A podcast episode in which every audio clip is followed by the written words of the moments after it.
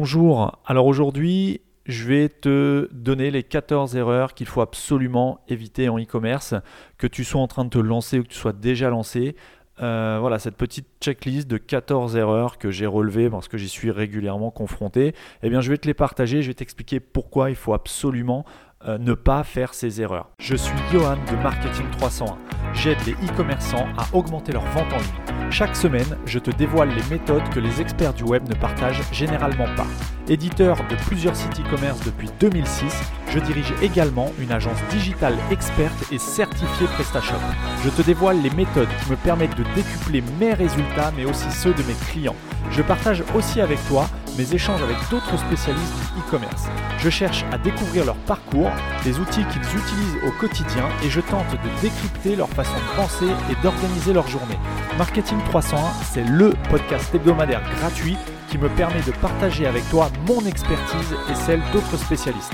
Si comme 95% des e-commerçants, ton site ne réalise pas assez de chiffre d'affaires, j'ai énormément de valeur à t'apporter.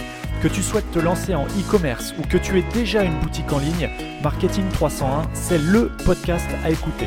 Si tu ne veux rien louper de tout ce que j'ai à t'offrir pendant cette deuxième saison de Marketing 301, abonne-toi gratuitement au podcast sur Apple Podcast, iTunes ou sur n'importe quelle plateforme de podcast. Bonne écoute.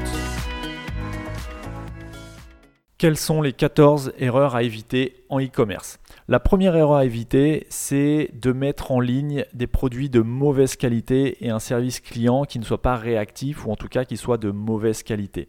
Pourquoi? Eh bien tout simplement aujourd'hui, la concurrence sur Internet est vraiment féroce, surtout en e-commerce, et les clients sont de plus en plus intransigeants. C'est-à-dire qu'il est plus facile d'obtenir des avis négatifs sur une mauvaise expérience que tu auras, euh, euh, prodigué à un, potentiel client, euh, que d'obtenir un avis favorable ou une note positive euh, émanant d'un client qui aurait été satisfait par ton produit ou par ton service.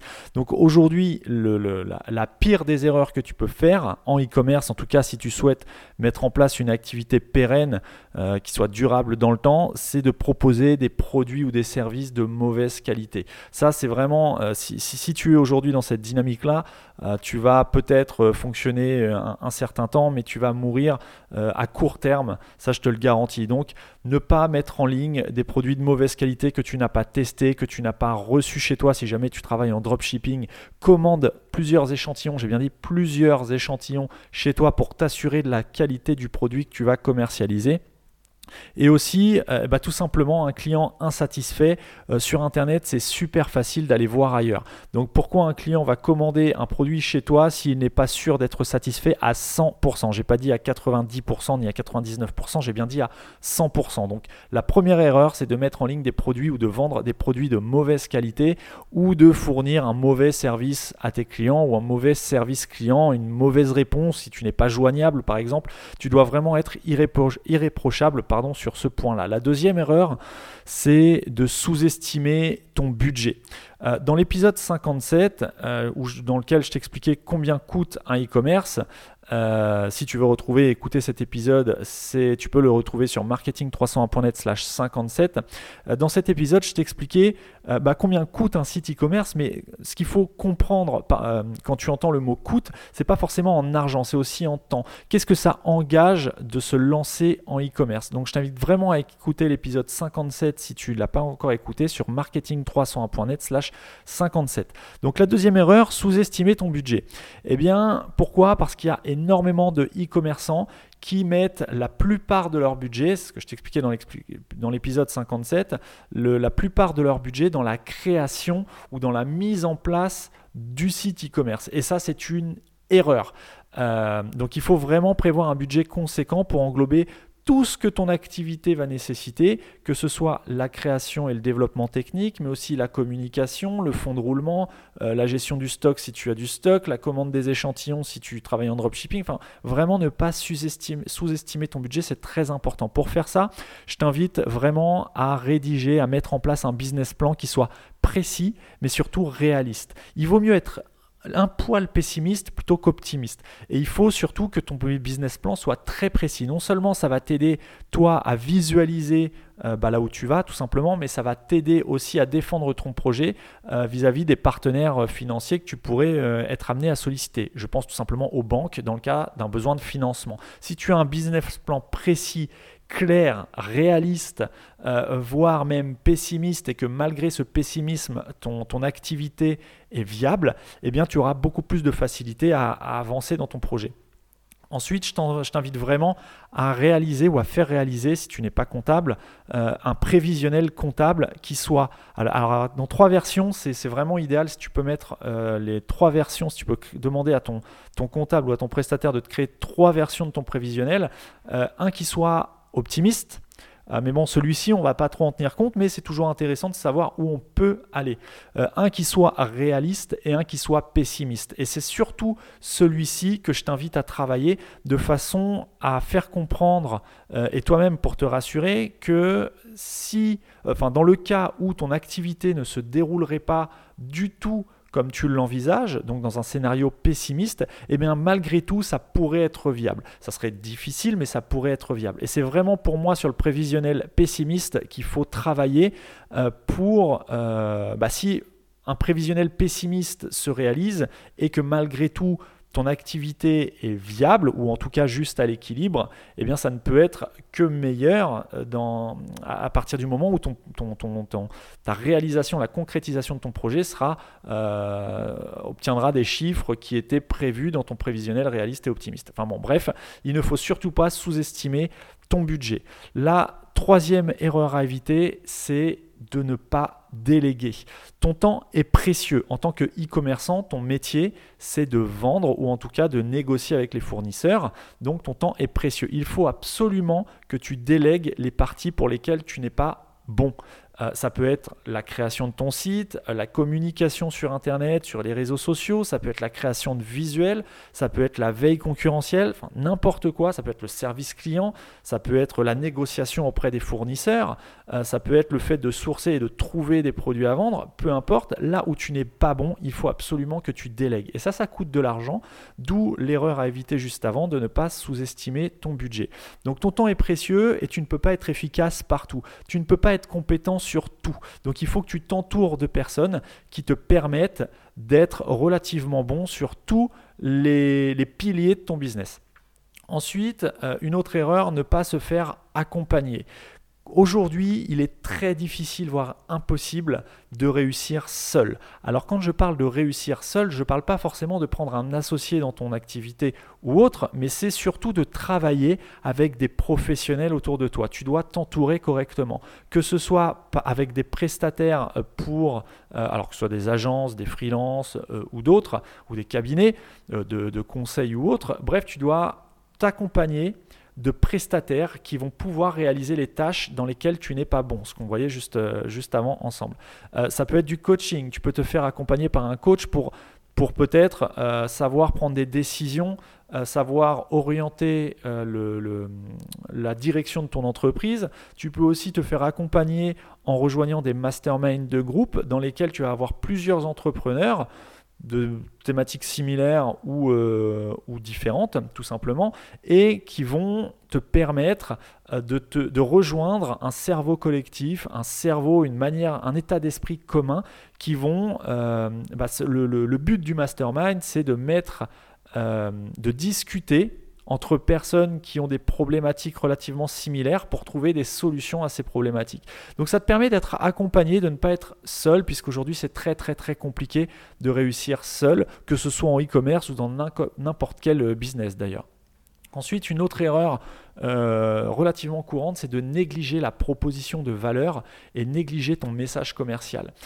La base de ta e-réputation, ça va être la manière dont tu vas véhiculer ton message. Dans l'épisode 55, euh, je te faisais un état des lieux, enfin plus qu'un état des lieux, c'était une étude de cas euh, d'un client que j'ai qui s'est fait littéralement pirater sa e-réputation. Euh, pour parler de façon familière, il s'est fait défoncer. Je t'invite vraiment à écouter l'épisode 55 sur marketing301.net slash 55 si tu souhaites prendre connaissance de cette étude de cas et savoir comment t'en protéger pour éviter que ça t'arrive. Donc pour revenir à l'erreur, c'est négliger la proposition de valeur et ton message commercial. Si tu ne négliges pas ces éléments, tu vas déjà commencer à te bâtir une réputation qui soit relativement positive, une e-réputation qui soit positive. Ça va te permettre aussi de te différencier puisque ton message de commercial devrait être travaillé de façon à être différenciant par rapport à celui de tes concurrents. Et enfin, c'est le but, euh, enfin le but de ta proposition de valeur et de ton message commercial, ça va être de proposer une expérience inoubliable à tes clients. Donc vraiment, passe, euh, passe un minimum de temps, enfin un minimum, passe un certain temps, alloue du temps à ne pas négliger ta proposition de valeur. Donc travaille sur ta proposition de valeur et ton message commercial. Ensuite, une autre erreur qui est relativement courante, c'est euh, de ne pas créer d'écosystème autour de ta marque. Aujourd'hui, il ne s'agit plus de réserver un nom de domaine, de créer un site et de diffuser euh, tes produits sur les réseaux sociaux ou de faire un petit peu d'annonces euh, AdWords, d'annonces sponsorisées, enfin Google Ads maintenant ça s'appelle, ou, ou de faire du référencement ou autre. Il faut créer un écosystème autour de ta marque. Ta marque, ça doit vraiment être le point central de ton image et tu dois créer un écosystème. Alors un écosystème, c'est quoi? Un écosystème, ça va être par exemple euh, diffuser ou avoir mettre en place une stratégie sur les réseaux sociaux. Encore une fois, il ne s'agit pas d'aller sur toutes les plateformes sociales qui existent, ça doit être adapté à ton audience, à ton persona, à ton client idéal. Si ton client idéal est un particulier, tu peux très bien mettre en place une stratégie sur Facebook. Maintenant, si tu travailles en B2B, tu t'adresses uniquement à des professionnels, Facebook, c'est peut-être pas le meilleur réseau social pour euh, diffuser une stratégie de, communication. Tu devrais peut-être t'orienter sur, euh, sur LinkedIn ou autre, ça peut être Twitter dans certains cas, enfin bref, euh, ne pas créer d'écosystème, c'est aujourd'hui une erreur. L'écosystème dont je te parle, ça peut être aussi bien mettre en place des actions SEO, SIA, de la relation presse, des événements physiques, alors que ce soit en tant qu'exposant ou en tant que visiteur pour aller faire des contacts, faire des, enfin de, créer de nouvelles relations, que ce soit de business ou simplement de, communiquer sur ta marque, c'est euh, aujourd'hui indispensable de créer un écosystème autour de ta marque, puisqu'il ne s'agit plus aujourd'hui simplement de mettre une marque en ligne et de faire deux trois pubs sur Facebook pour que ça cartonne. En tout cas, sur le long terme, ça ne fonctionnera pas si tu ne crées pas un écosystème autour de ta marque. Ensuite, une autre erreur à éviter, ça va être de ne pas rassembler ou de ne pas fédérer une communauté sur les réseaux sociaux justement. Le fait de rassembler un ensemble de personnes qui ont des points communs, euh, ça va te permettre déjà d'augmenter ta visibilité assez facilement, entre guillemets. Quand j'entends ce que j'entends par facile, euh, je ne veux pas dire que c'est facile de créer une communauté, c'est même relativement difficile aujourd'hui étant donné la concurrence qu'il y a sur les réseaux sociaux, mais en tout cas une fois que tu auras fédéré ta communauté, ta visibilité sera d'autant plus facile que ta communauté sera grosse. Tu vas pouvoir par exemple mettre en place un programme d'ambassadeur, euh, tu vas pouvoir euh, déléguer la gestion de tes réseaux sociaux à des membres ambassadeurs de ta marque ou à ton équipe, euh, interne, peu importe. Enfin bref, il faut vraiment essayer de rassembler une, une, communauté sur les réseaux sociaux. Ça va te permettre aussi de... Enfin, il va falloir que tu varies les contenus sur ces plateformes sociales. Si tu communiques à la fois sur, je sais pas, sur YouTube et sur Facebook, euh, tu vas éviter, il va falloir éviter dans la mesure du possible de publier les mêmes contenus aux mêmes heures sur toutes les plateformes sur lesquelles tu es présent. Il faut adapter ta communication, la manière de t'adresser à ton audience euh, à la plateforme. Si tu es sur YouTube, tu peux peut-être mettre en place, c'est des idées complètement au hasard que je te donne là, mais euh, sur YouTube, tu peux peut-être mettre en place des, euh, des vidéos qui visent à expliquer des, choses, comment faire, comment utiliser tes produits, comment utiliser tes services, pourquoi faire ci, pourquoi faire ça. Enfin, une, une ligne éditoriale sous forme de tutoriel, alors que sur Facebook, tu peux simplement partager la vie quotidienne à l'intérieur de ton entreprise en postant des photos de ton équipe, de ton stock, etc. etc. Enfin, je sais pas, mais il faut vraiment varier les contenus et les adapter à la plateforme sociale que tu as choisi d'utiliser. Ensuite, il faut que tu aies un intérêt à être suivi. Euh, l'objectif des réseaux sociaux, aujourd'hui, ça participe à l'écosystème dont je te parlais juste avant, euh, mais le but, c'est pas de diffuser tes messages commerciaux. Sur Facebook, par exemple, ton audience est là pour se divertir. Elle n'est pas là pour voir passer un message publicitaire qui incite à l'achat, euh, qui soit supplémentaire à ce qu'ils voient déjà partout sur les réseaux sociaux et ailleurs.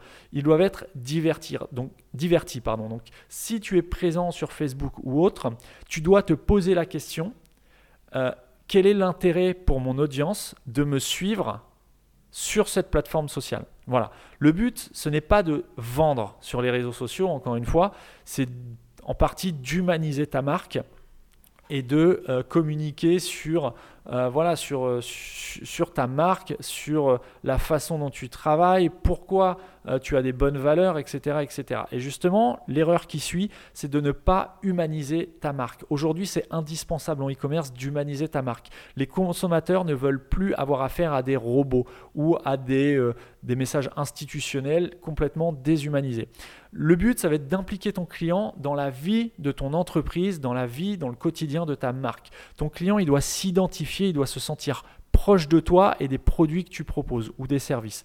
Et enfin, tu dois partager le quotidien de ta marque. C'est-à-dire que tu dois, comme je te le disais dans le cas des réseaux sociaux, tu vois que tout s'imbrique en fait. Hein. Toutes les erreurs, en fait, euh, quand tu vas résoudre, euh, quand tu vas euh, l'une des erreurs que je suis en train de t'énumérer, ça va participer à résoudre la suivante, bien souvent. tu vas devoir donc humaniser ta marque et partager par exemple, c'est un exemple de contenu, partager le quotidien de ton entreprise.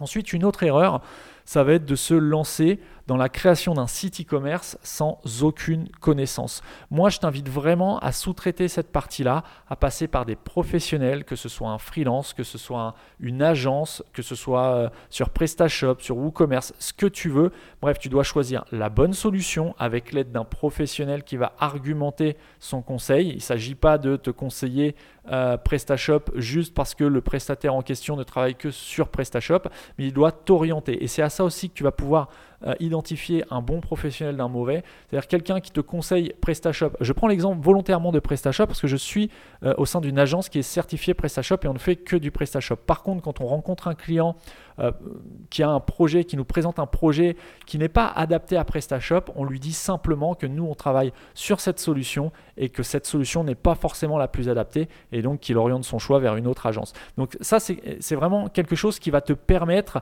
d'identifier les bons prestataires des prestataires les moins bons qui vont simplement être là pour te vendre une prestation sans forcément se soucier de la réussite euh, de ton projet.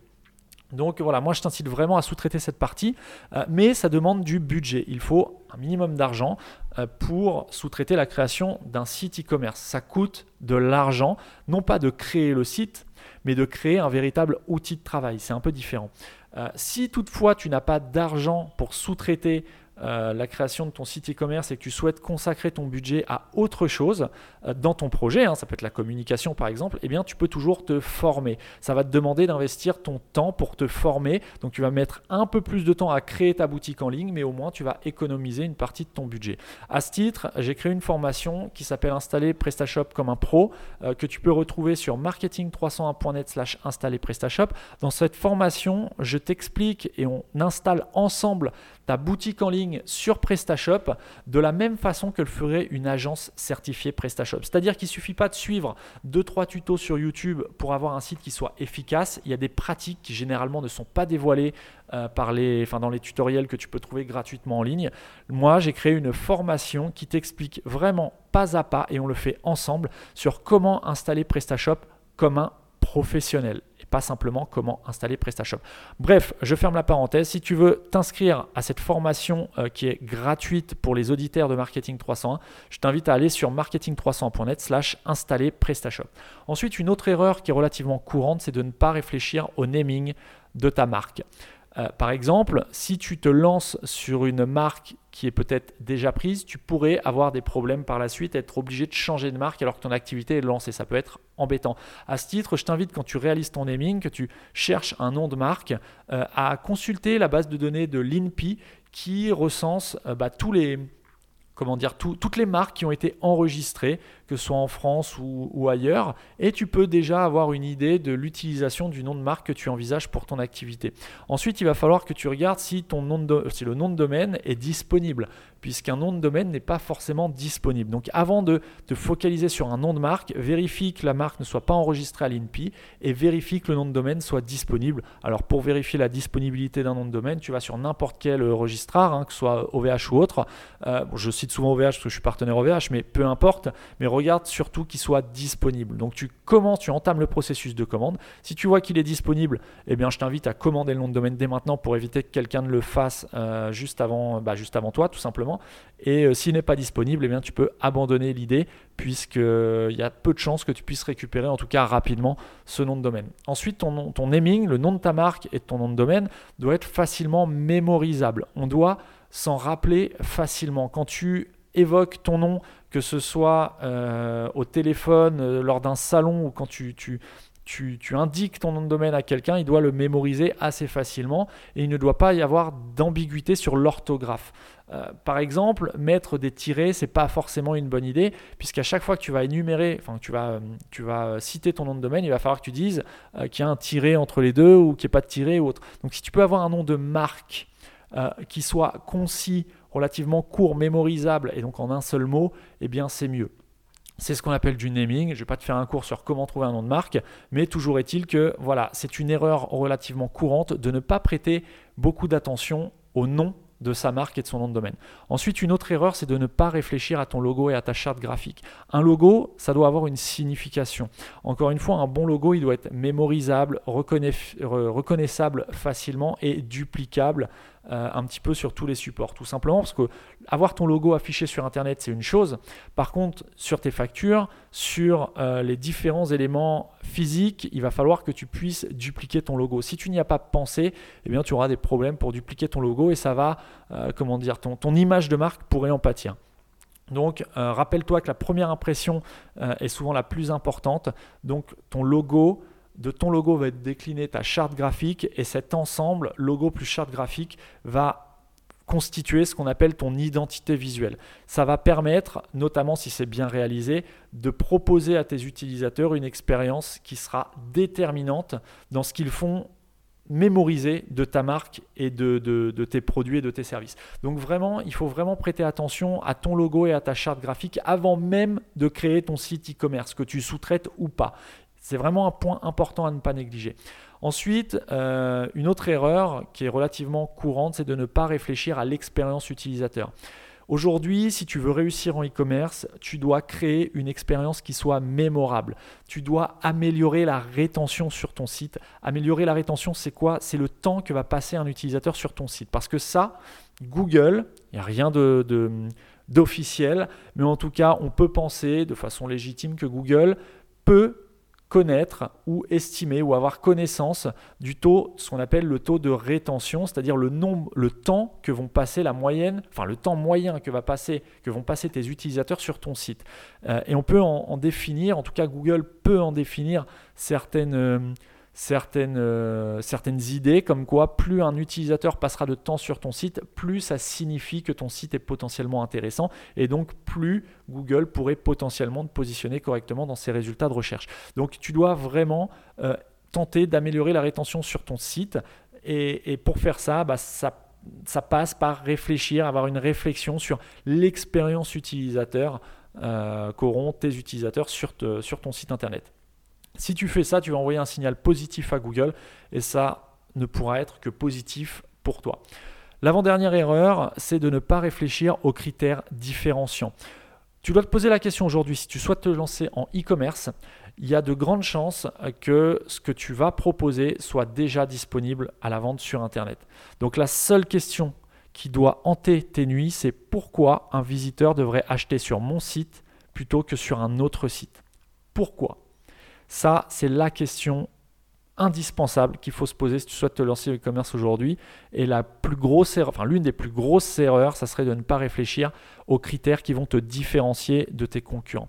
Et enfin, la dernière erreur, c'est de négliger la sécurité sur ton site e-commerce. La sécurité, c'est aussi bien au moment du paiement qu'au moment, enfin, moment où les utilisateurs vont s'enregistrer sur ton site. depuis la mise en place du règlement général sur la protection des données, le fameux RGPD, les internautes ont été de plus en plus sensibilisés à euh, l'utilisation qui est faite de leurs données personnelles quand ils s'inscrivent sur un site internet. Alors, tu n'es peut-être pas Facebook, tu n'es peut-être pas Amazon, tu n'es peut-être pas euh, l'un des plus gros acteurs du e-commerce français, mais en tout cas, quelqu'un qui va s'inscrire sur ton site, c'est un peu un, accord de confiance euh, qu'il te fait, il te donne sa confiance, puisqu'aujourd'hui la plupart des internautes sont sensibilisés à la protection de leurs données personnelles. Donc il faut vraiment que tu sois réglo là-dessus et que tu mettes tout en œuvre pour rassurer tes utilisateurs, à savoir leur faire comprendre que leurs données sont sécurisées quand elles sont sur ton site. Alors il ne suffit pas de leur dire, il faut aussi mettre en place les choses qui permettent réellement de sécuriser les données de tes utilisateurs, puisque si un jour euh, eh bien, il se trouve qu'il y a un problème sur ton site, tu pourrais être embêté et ton activité pourrait, euh, euh, bah, pourrait, pourrait en pâtir. tu, peux, tu dois aussi, ça indispensable, avoir un certificat SSL, c'est-à-dire que ton site doit absolument aujourd'hui être accessible depuis HTTP TPS euh, dans ton navigateur. Donc voilà, mettre un certificat SSL, avoir un site accessible en HTTPS, c'est aujourd'hui indispensable en e-commerce puisque l'une des 14 erreurs que je viens de te décrire, c'est de négliger la sécurité de ton site e-commerce. Donc, euh, pour récapituler les 14 points, les 14 erreurs qu'il faut éviter en e-commerce, il faut éviter de proposer des produits ou services de mauvaise qualité. Il ne faut pas sous-estimer budget. Il ne faut pas euh, hésiter à déléguer des choses, des tâches concrètes, opérationnelles. Il faut se faire accompagner. Il ne faut pas négliger ta proposition de valeur et ton message commercial. Il faut absolument que tu crées un écosystème autour de ta marque. Euh, il faut absolument que tu mettes en place des actions pour rassembler une communauté via les réseaux sociaux. Il faut que tu humanises ta marque et sa communication. Euh, tu peux parler à la première personne, par exemple, mais tu dois absolument humaniser ta marque. Euh, tu ne dois pas te lancer dans la création d'un site e-commerce sans connaissance. Alors, soit tu sous-traites, soit tu te formes et tu fais toi-même, mais tu ne dois pas te lancer sans connaissance. Si tu souhaites économiser de l'argent, tu peux te former, que ce soit via une formation gratuite ou payante. Ça coûtera toujours moins cher que de sous-traiter euh, la création d'un site e-commerce à une agence ou à un freelance. Mais en tout cas, tu dois avoir un minimum de connaissances si tu le fais. Euh, ensuite, tu dois euh, absolument réfléchir au naming ne serait-ce que pour le nom de ta marque, mais aussi pour réserver ton nom de domaine. Ensuite, tu dois réfléchir passer du temps à réfléchir, ou en tout cas sous-traiter encore une fois, à réfléchir à ton logo et ta charte graphique. Alors là, je, fais une parenthèse, euh, ce n'est pas la majorité de ton temps que tu dois passer là-dessus, mais tu dois allouer du temps à la réflexion de ton logo et ta charte graphique. Ensuite, tu dois réfléchir et penser l'expérience utilisateur. Dans ce cas précis, je t'invite vraiment à te faire accompagner parce que ce n'est pas quelque chose de simple à mettre en place, ce n'est pas forcément euh, des choses qui vont te paraître objectives, qui qui seront les meilleurs ou qui t'apporteront les meilleurs résultats. Donc pour ce qui est de l'expérience utilisateur, je t'invite vraiment à te rapprocher d'un professionnel euh, euh, pour cette réflexion. Ça, ça se fait au moment de la création du site internet si tu dois sous-traiter ou en tout cas si tu veux le faire toi-même, forme-toi sur l'expérience utilisateur. Ensuite, tu dois absolument réfléchir à un ou plusieurs critères différenciants. Et enfin, tu ne dois pas négliger la sécurité de ton site e-commerce. Donc voilà pour les 14 erreurs qu'il faut éviter. Si tu te lances en e-commerce, je t'invite vraiment à réécouter cet épisode et à prendre des notes euh, sur les, conseils que je viens de te donner. Si tu es déjà lancé, eh bien, je t'invite à, faire un, euh, un, récap de tout ce qu'on vient de voir ensemble et euh, bah, à voir si tu respectes ou si tu commets certaines de ces erreurs. N'hésite pas à partager ton expérience sur marketing301.net slash 58. C'est le, le, lien qui te permet d'accéder bah, aux, notes de l'épisode. Si tu veux rejoindre la formation gratuite, en tout cas gratuite pour les auditeurs Marketing 301, euh, la formation qui te t'explique pas à pas comment installer PrestaShop comme un pro, je t'invite à te rendre sur marketing301.net slash installer PrestaShop. Et surtout, s'il te plaît, ça fait longtemps que j'en ai parlé sur les épisodes, laisse-moi un commentaire et une note 5 étoiles sur Apple Podcast ou sur iTunes. Ça m'aide énormément et ça permet au podcast de se positionner dans les moteurs de recherche de podcast. Donc laisse-moi un commentaire, s'il te plaît, une note 5 étoiles si cet épisode t'a plu. Sur ce, moi je te laisse, je vais aller programmer la publication de cet épisode. Je te souhaite une excellente semaine pleine de succès et je te donne rendez-vous dès la semaine prochaine pour un nouvel épisode de Marketing 300.